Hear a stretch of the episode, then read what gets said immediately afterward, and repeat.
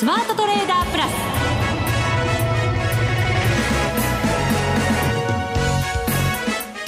全国のリスナーの皆さんこんにちは。内田まさです。この時間はザ・スマートトレーダープラスをお送りしていきます。まずはこの方にご登場いただきましょう。国際テクニカルアナリスト福永博之さんです。こんにちは。よろしくお願いします。よろしくお願いいたします、はい、お願いします。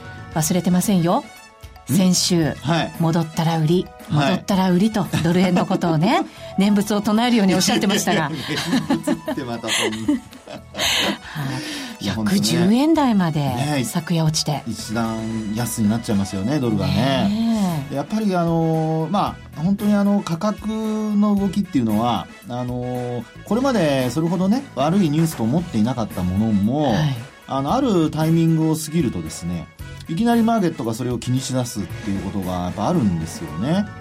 ですから、まあ、これまでは例えば、まあ、ドル円にしてもあの、まあ、値を保っているというような印象だったと思うんですけど。下値そうですよね。なんか、はい、なかなか節目を抜けても走らないっていうのがこのところのずっとの動きでしたから、ね、なんとなくそういう頭でいたんですよね。なん下値固めてる？みたいな。そうそうだから、まあ、今回が、まあ、その3度目、4度目っていうところでね、はい、あの112円のミドルっていうところを、うん、あの割り込むかどうかっていうふうなところだったんですけど、まあ、そのあたりがこう、まあ、今お話したようにいきなりこう、まあ、大きなそのニュースではなくてもですよ。あのドル円がこう下落に走る、はい、あと日経平均株価も本当にトランプラリーが始まって以来の400円以上の下落と。そうですね。いうことでね。ですからまあ本当そういう意味では先週内田さんが覚えていてくれたのだけが救いかなという。やっぱりね冒頭これから始めないとと思いましたよ。ありがとうございます。もう本当にねこの番組やっててよかったってやつですかたまには褒めますよ。今日厳しいな飴と鞭をね使い分けて。なんか今日はなんか飴をちらつかせるだけでもらったような気がしますけどね。今日福永さんからさらに、飴をリスナーの皆さんにプレゼントしていただかないといけませんよ、ねまあ、それは本当にねあの皆さんにはあの負け組にはなってほしくないので、はい、はい、またいろいろとあのお話できたらと思います。はい。よろしくお願いいたします、それでは番組進めていきましょう。この番組を盛り上げていただくのはリスナーの皆様です。プラスになるトレーダーになるために必要なテクニック、心構えなど今日も身につけましょう。どうぞ最後まで番組にお付き合いください。この番組はマネックス証券の提供でお送りします。スマートトレーダー計画、よーい、ドンさあ、それではまずは足元の株式相場から振り返っていきたいと思います。日経平均はプラスに切り替えしまして43円93銭高1万9000飛び85円31銭で引けています。はい。はい。えー、今のお話のように日経金株価は昨日の400円安からですね、はい、今日は少し反発する流れっていうところですよね。まあ、ただ昨日大きく下げた割には戻しは鈍いというふうに言ってもいいのかどうなのか。はい、うんそこですよね。1割しか戻してませんもんね。ね。で、あの、本当やっぱりこういう、今の内田さんのその、えー、まあ感覚っていうんですかね、はい、あの戻しが鈍いとかっていうふうに考えるところが実はすごく、あの、マーケットを見る上ではすごく重要なポイントなんですよね。今のは褒められたと 思っていいですか、まあ、ちょっとだけお返しですね。なるほど。ありがとうございます。でね、これなぜかというと、先ほどのドル円ともやっぱ共通するんですよ。はい。要するに、112円のミドルっていう話をね、先ほどしてましたけども、まあそこまで行くと戻すっていうところで、まあ多少の戻しであれば、まあこれまでと同じように戻るんじゃないのと。うんですから、まあ、あの、下げ止まってる感覚なので、これだったら、まあ、ひょっとしたらおしめ買いもしていいのかなっていうね、まあ、そういう、あの、感覚になるとこなんですけども、はい。いつも見てなければですよ。ところがやっぱり、内田さんの今の指摘の中には、何が含まれているか、まあ、これは私の勝手な類推ですけど、要は、あの、今週、あるいは今年に入ってからの、あの、株価の動きだけを見ているのではなくて、過去のその経験則、はい。まあ、やっぱりあの同じような局面が頭のどっかのイメージにあってですね、でその中で、やはりあの、まあ、えー、戻りが強い時、うん、あるいは弱い時、で、その後どうなったかっていうのがですね、やっぱ頭のイメージにあるんですよね。そうですね。はい、今日本当一日の動きだけじゃ測れないのかもしれませんけれど、はい、ただ、昨日の下げがそんなに心配することがなければ、翌日ね、取り戻すってことももちろん今までありましたよね。そうですよね。で特にですね、まあ一番大きな下げで言うと、まあこれもあの1月9日以来、まあ、トランプ大統領誕生の 日以来ということになりますけどね。はい。翌営業日は、これもう一気にまた上昇してですね、えー、まあ前日のといいますか、1月9日の寄り付きの価格を上回って、あの、10日の日は終えてるんですよね。そうですよね。はい、昨年のだって想定外の、その、まあ、事件、事件って言っちゃいけませんけど、はい、事柄の後も取り返してきたじゃないですか。そうそうね、サプライズでしたもんね。えー、で、今回もそういう意味で言うと、まあ、昨日の下落が、その、まあ、えー、窓を開けて、大きく下落した中で、あのー、まあ、内田さんの話のようにですね、えー、簡単な、あの、あるいはこう、あまり心配のないような下げであれば、戻してもおかしくないんですよね。はい。200円、300円戻してもおかしくないんですが、まあ今日に関してはやっぱり戻しきれてないと。で、一方で、あの、まあ、夜、あの、まあ、今晩ですかね、あの、イエレン FRB 議長の講演が予定されているというところもありますから、やっぱりちょっと気になりますよね。ね。なので、そのあたりがひょっとすると、あの、マーケットの中では、えー、少し気にされてですね、売買が膨らまなかった、あるいはこう買い戻しにつながらなかったっていう、あの、要因かもしれないんですけども。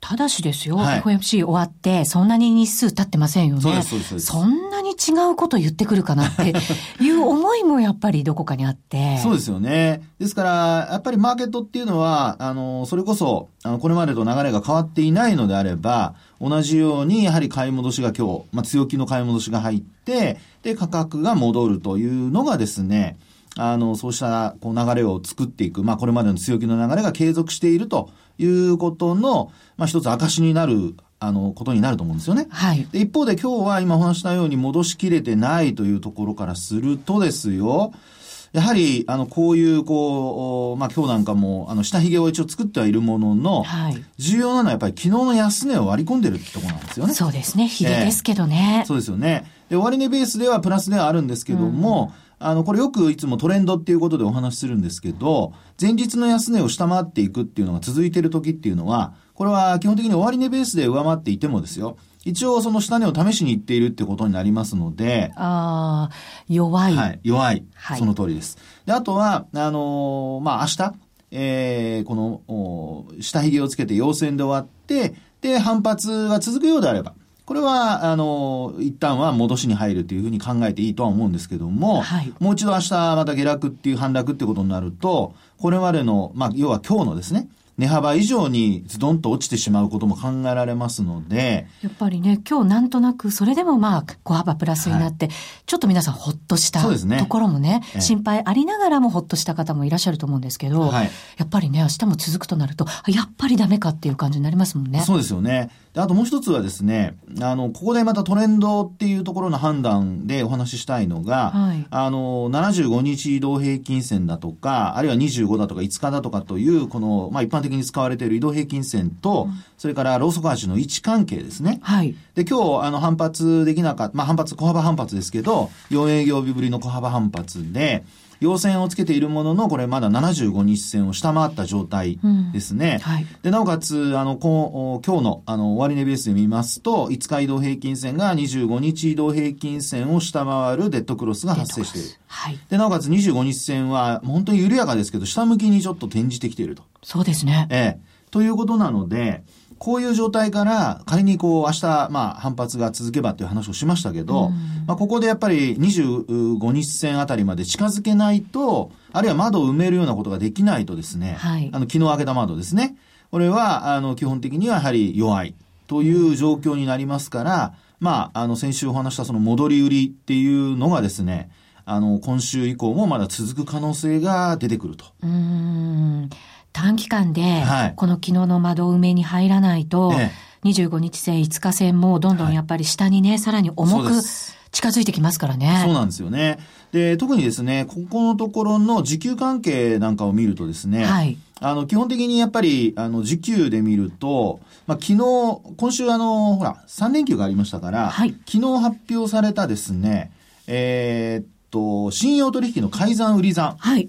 これを見ますと、改ざんこれあの、まあ、東証、あと名古屋も入ってますけどね、うん、1、2部っていうことになりますが、はい、これで見るとですね、あの、2兆5465億円。うん、で、これは、あの、さっきお話した、やっぱり内田さんの話になったように、こう、100、まあ、為替で言うと112円のミドルね。はい。で、あと日経平均株価で言うと、やっぱり1万9000割れると戻すという、まあ、そういうところからですね、うん、やっぱ押し目合いが入っていて、なんとこれね、えー、っと、2016年の6月以来約9ヶ月ぶりの高水準なんですよ。2016年の6月。はい。ブリグジット。そう。あたりですね。そうですね。その後、うん、ということになるでしょうかね。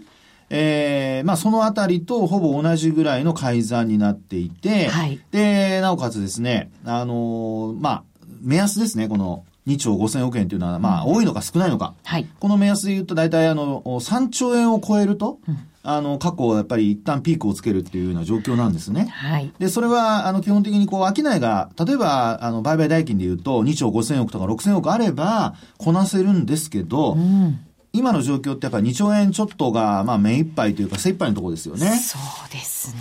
ええー、なので、まあ、そういうふうに考えるとですね、まあ今日なんかも2兆1900億円ぐらいっていうところですから。出来高もね、17億株、ね、はい。で、昨日はまあ2兆6000億円ぐらいね、あの、大幅にこう膨らんではいるもののですよ。えー、やっぱりあの、まあ、あ信用取引の改ざんが膨らんでるものの、あの、まあ、需給面でそれを吸収するっていうだけのですね、うん、マーケットのそのボリュームがあまりないと。そうですね。えー、ですから、こう戻ったところで本当に、あの、起死回生の何か材料が出てくれば、これは別なんですけども、えー、まあ、そういった材料が出てこないまま、もしこのまま進むとなりますとですね、株に関しては、まあ、昨日、例えばファンダメンタルズで見ても、一応16倍台、PR16 倍台割り込んではいるんですよね。はい。はい。でも、あの、買う材料がなければ、これみんな、割安になるまで待とうっていうふうに。そうですよね。変わっちゃうんですよね。えー、投資家の心理というのは。なので、まあ、昨日が15.7倍っていうところですから、うんはい、まあ、今日は、あの、少しまた上昇しているかとは思うんですけど、あの、買う材料っていうのが出てくるまでですね、日経平均株価はやっぱり、あの、まあ、上値が重たい展開が続く可能性があると。あと一方で、また後ほどちょっとお話しますけど、その為替の部分ですよね。はい、で、この動き次第ではですね、まだ少し、あの、下落に、まあ、えー、下落が長引く可能性がある。うん、あともう一つ。はい。ニューヨークダウンですよね。ですよね。今、今ちょっとだけハモりましたね。ほんのちょっと。ほんのちょっとね。はい、私が出遅れちゃいました。でね、このニューヨークダウなんですけど、はい、まあやっぱりですね、いろいろその、まあドル高にもつながっ、あ、ドル安にもつながっている部分はあるかとは思うんですが、はい、このニューヨークダウの動きは、あの、昨日、これも実はさっきお話した日経平均株価と同じように、うん一旦落ちてきて、えー、ですね、200ドル以上の下落があった翌営業日が昨日になりますけど、はい、昨日、全然戻せてないんですよね。そうなんです。ダウに関しては6ドル安、ナスダックはね、しっかりでしたけど。はい、なのでですね、あの、ニューヨークダウンに関してはこれまでも、あの、いろいろ、えー、まあ割安か割高かっていう話が出たときに、割高。割高。19倍ぐらい買われてたんでしたっけ？えっ、ー、と、17倍台の後半ですね。あ、ちょっと言い過ぎました。まあまあね、あのー、そのぐらいまで行ってたんですよね。はい。で、一方でですね、やっぱりそれを支えていたのが、これまでもお話してましたけども、やっぱりトランプ大統領の政策。はい。なんといっても減税。そうですね。ねえ。で、これが少しこうね、えー、後ずれするんじゃないかとか、ちょっとやっぱ予算のところで、なかなか、そのヒットが打てませんよね。そうですね。まだだってオバマケアのその代替案っていうところで時間かかってるわけですよね。そうですよね。そうなるとそれが決まってから減税になると随分後押しになりますか？ねえ。となるとですよ、やっぱりニューヨークダウンもこれ、あのトランプ大統領が議会演説をした、はい、あのね、前後3月1日のところが21,169ドルということで高値をつけて、取引時間中ですけども、まあ、その後こう持ち合いから下に落ちてきているっていう流れになってるわけですよね。はい、ですから、この場合もですね、ニューヨークダウは、あの、25日線を下回るような状況になってきてますので、えー、ここから、やっぱりあの、今晩、あの、反発できないとなるとですよ、日経平均株価とほぼ同じような動きが、まあ、想定されるということになってですね、あの、戻りが鈍いっていう、こう、印象を植え付けてしまうと、はい、その分、あの、まあ、ニューヨークダウの戻りが鈍いとなれば日経平均株価も買いづらいというね。うん、まあ、そういうやっぱり、なんか、ある意味連想ゲームが働いちゃいますんで。そうですね。ただ、これまでは、ええ、その減税はいずれ出てくるんだからって言って、え、で、ちょっと下がったとしても、期待感が支えるよねっていう相場がずっと続いてきたと思うんですね。はい、その通りです。時間かかりすぎですか？かかりすぎでしょうね。かかりすぎですかね。まあ、通常ほら、あの、100日とか言うじゃないですか。はい。ハネムーン期間とかね。で、その期間の間に、いろいろとこう、まあ、そういったものが、えー、明らかになって、うん、で、そこで期待が現実になっていくっていう、そういうこう、シフトが起こるわけですよね。はい。で、そのシフトが、まあ今のところ起こっていないのと、それからもう4月になると新年度になっちゃいますよね。そうですよね。ねで、閣僚もまだ人事が全員決まってないと。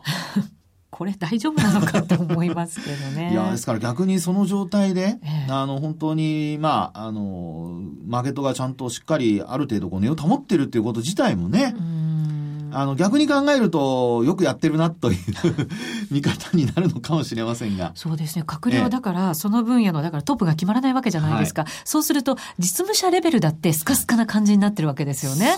そうなんです。本当に何も決まらない状態。だそこがやっぱり減税だとかですね、インフラ整備だとかというところの、あのー、まあ、現実がですね、うん、遅れる、現実にそういうことが実施されるのが遅れるんじゃないかっていう見方に少しずつ傾いてきていると。そうですね。えー、ですから、これ、割高感っていうのが、あの、意識されるようになると、はい。ちょっとニューヨークダウは2万ドル近くまで、今ですね、これ75日移動平均線っていうのが、あの、実際に、まだだいぶ下なんですね。あ、そうなんですね。ニューヨークダウよりも。はい。で、この75日移動平均線の値が、まあ今日、昨日現在ですね、ええ、2万トンで194ドルあたりなんですえ、そんな下なんですね。そんな下なんです。だって昨日の終値が2万661ですから。はい、そうです、そうです。ええー。500ぐらい下？そう、500ぐらい下なんですよ。なぜかというと、ええ、やっぱりそれだけ25日移動平均線をサポートにして、すごく強い状態が続いてたってことなんですよね。で、えー、日経平均株価の75日線一気に下回ったっていうのは、これはもう横ばいだったから、はい、全部の移動平均線が集まってきてるっていうところになるので、まあ、今回のような値動きになってるってことなんですけど、あの、5日と25日移動平均線が、まあ、昨日、あの、デッドクロスしてますから、まあ、ここで、あの、戻しきれないとなると、ちょっと不安要素がね、外部環境で不安要素がこう高出てきますので、そのあたりはですね、まあ、あの、先週の流れの引き続きで、皆さん、あの、あんまりおしめをですね、皆さん、いろんなところで多分おしめ買い、おしめ買いっていう話を 聞いてると思うんですよね。そうですね。ええーえー、なので、まあ、そこあたりはですね、ちょっと、あの、おしめかどうかっていうところは、トレンドが今変わりつつあるところかもしれないので、はい、そこはですね、もう本当にあの、えー、まあ私と内田さんの顔を思い出して、顔を思い出せるかどうかわかりませんが、この番組、不安になったらもう一回聞いていただいて。そうですね。今日の放送はですね、眉間にシワを寄せて放送してますから、そんな表情を思い出してもらえればね、いいかなと思いますよ。そうそう買うのはどうかしらってこうね。もうちょっと待った方がいいかなとかね。ねまあ最終的にはご判断は皆さんですけども。そうですね。はい、でもどうですか？年度末、まあアメリカだと期末ね、それでも多少は意識されることだと思うんですけど、需給的なことって簡単に考えちゃいけないんですですよね。そうですね。うん、で、あの、特に、まあ、ニューヨークはほら、S q がね、はい、あの、あったっていうことで、商い一時膨らんでるんですよね。はい、これが、あの、3月の17ですかね、商い膨らんだのが。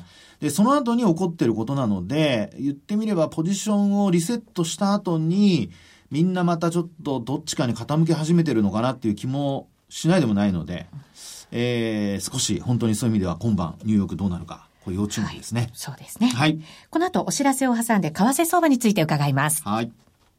日本株投資をお楽しみの皆様。今、新大統領が誕生し、注目のアメリカへ投資してみませんか？米国株に興味はあるけど、英語だし、知らない企業も多いし、なんだか難しそうだなと思っている方。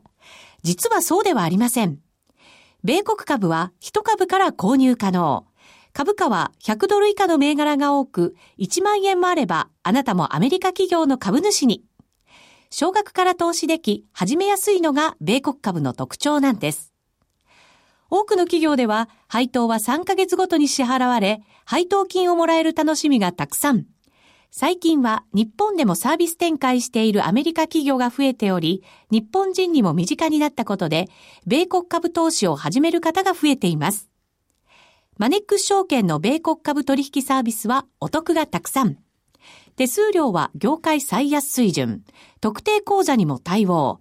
取扱銘柄数はオンライン業界最多の3000銘柄超。さらにさらに、米国株を初めてお取引されるお客様には、最初の20日間限定で、取引手数料を最大3万円までキャッシュバック。米国株なら、マネックス証券。今すぐマネック証券、米国株で検索。当社が扱う商品などには、価格変動などにより元本損失、元本超過損が生じる恐れがあります。投資にあたっては、契約締結前交付書面などを必ずお読みください。マネックス証券株式会社、金融商品取引業者、関東財務局長金賞第165号。ザ・スマートトレーダープラス。今週のハイライト。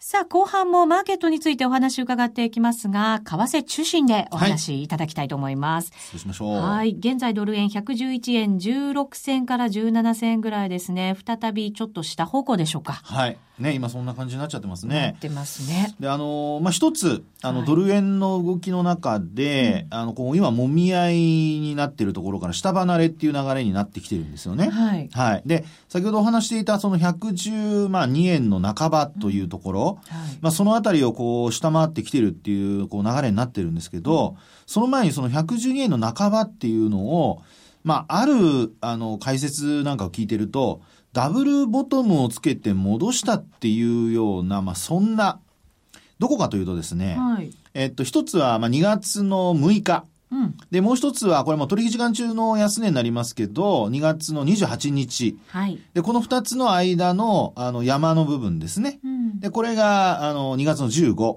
はい。で、その後ですよ、あの、3月に入って、あの、まあ、ADP だとか、はい。それからあと、あの、雇用統計ですね。はい、まあ、それを受けて115円を上回る場面がありましたから、うん、まあ、この段階で、まあ、ダブルボトムをつけたんではないかというような、まあ、テクニカル的な解説も聞かれたんですけど、ね。安値2つの間の山を抜いてきたわけですからね。はい、そうですね。で、ただ、ここで一つ皆さんに、あの、まあ、えー、勉強としてちょっと頭に入れといてほしいのが、はい。あの、ダブルボトムが発生した、その価格帯というか水準なんですよ。111円の後半？はい。でね、これあの、今見てる中で、例えばその半年分のあのチャートを見ていただくと、はい、あるいはあの1ヶ月分でもいいんですけど、あの、まあ、ごめんなさい、1ヶ月ですと短いですね。あの、まあ、3ヶ月以上、6ヶ月ぐらいのチャート見ていただくと、はい、まあ、ほぼ横ばいの中でつけてるって感じなんですよね。ああ、確かにそうですね。ええ、で、あとこれを例えばこの週足とかで見ますと、うん、これ、あの、押してる段階の中で出てるチャートになってきてるんですよね。ダブルボトムっていうのが。はあ。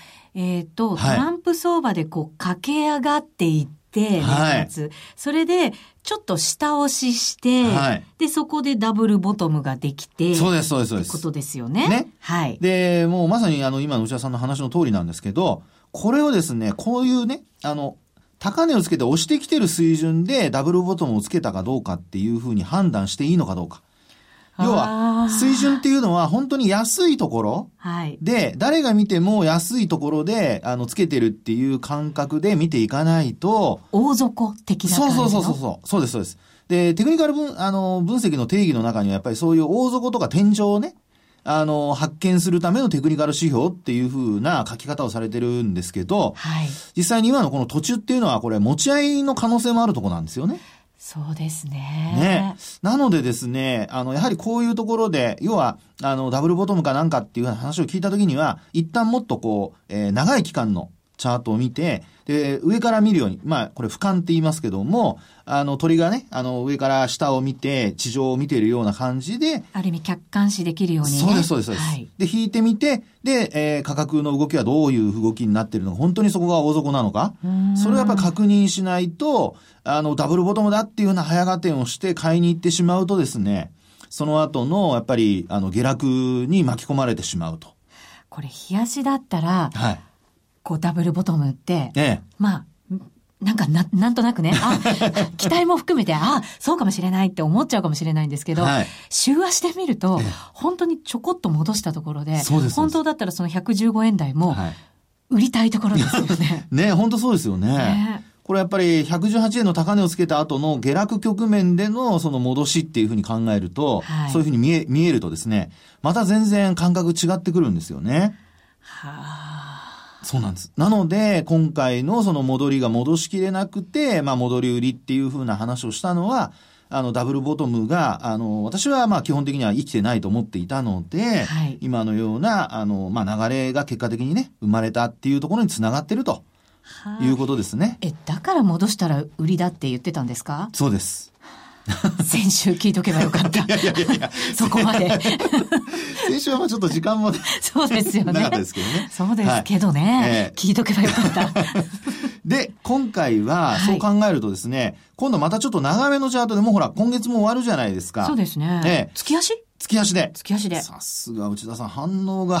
もう僕が言うよりも全然早くなってきましたね。今回は逃さないようにね、しっかり聞いておかないといけないと思って。ね。で、はい、そういうことで月足なんですけど、はい、あの、見てほしいのはですね、あの、一目均衡表ちょっとご覧いただきたいんですが。一目均衡表、はい。はい。で、ここでですね、何を見てほしいかと言いますと、うんあの、先月の安値っていうのはもう実は今週もう割り込んじゃってるんですよね。はい。で、そこで、あの、一つ、まあ、戻し、あの、来週にかけてですね、うん、来週末にかけて、来週金曜日が31日になりますから、はい、まあ、そこにかけて、えー、守れるかどうかの水準として見てほしいのが、うんまあ、基準線って言われるもんですね。基準線はい。はい。これあの、過去26、これ月足なので、ヶ月、6ヶ月の間の高値と安値の半値。はい。です、あの、ですので、えー、高値安値の平均値っていうことになります。はい。高値安値だけですよ。はい。で、その中の、おまあ、値をですね、これはまあ、あの、おそらく皆さん見てらっしゃる会社さんによって違うとは思うんですが、うん、私が見ているところですと、その基準線の値はですね、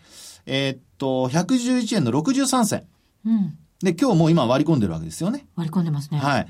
なので、ここをですね、割り込んだまま仮に終えたとしますと、はい、もうそうすると、あと転換線っていうのがこの109円までないんですよね。うん。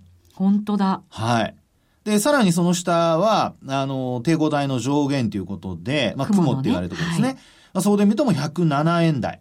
はあ、支えてくれない。でも、雲はちょっと厚めな感じに徐々になっていく。そうです、そうです。形ですよね。ね、そういうことになりますね。上方向に向かってね。ね、伸びてますからね。はい、あの、まあ、えー、山を登っていくように、うん、少しずつ緩やかな坂で上の方向に向かってますから、はい、まあ、そういう意味では、あの、107円まで仮に行ったとすると、まあ、そこで止まれるかどうかですね。はい。ですので、まあ、為替っていうのはその節々を抜けてくると、うん、そこから走る傾向もで、あとさっきお話したように、あの、これまであまり材料視してなかったようなことを、はい、急にあの、弱気にこう、価格がこう下落し始めると、弱気の人たちというよりも弱気を材料にする人たちが、いろいろね、売ってくるってことも考えられますからね。地合って本当重要ですもんね。そうですよね。で、4月はほら大統領選挙なんかもありますしね、あのフランスの。そうですね。4月、5月と続きますしね。ねで、なおかつ、その、まあ、トランプ政権の予算なんかも決めえー、られないような 状況が続いてますから、はい、という意味ではですね、やっぱり為替のこう円高、それからあと日経平均株価の少し下落基調に引きずられるかと、日経平均株価もね、はい、というふうな流れになる可能性ありますので、まあ、先ほどからお話しているニューヨークダウ、為替、ドル円、そして日経平均株価、はい、この3つはやっぱり、えー、目を離せないということになると思います。そうですね、桜もね、開花宣言が出て、うん、もうすぐ暖かな春だっていう感じのところで、ね。そうなんですよね、ね、不思議なもんですよね相場ってね、ね、ちょっと意地悪な感じもしますがでもね桜見てあのポジションを持ってない人は待ちましょう そうできるといいですね。ね。そうしていただきたいですね。そうです。ね、本当その通りですね。はい。はい、えー、それでは今日はこの辺りで失礼いたします。さようなら。さようなら。この番組はマネックス証券の提供でお送りしました。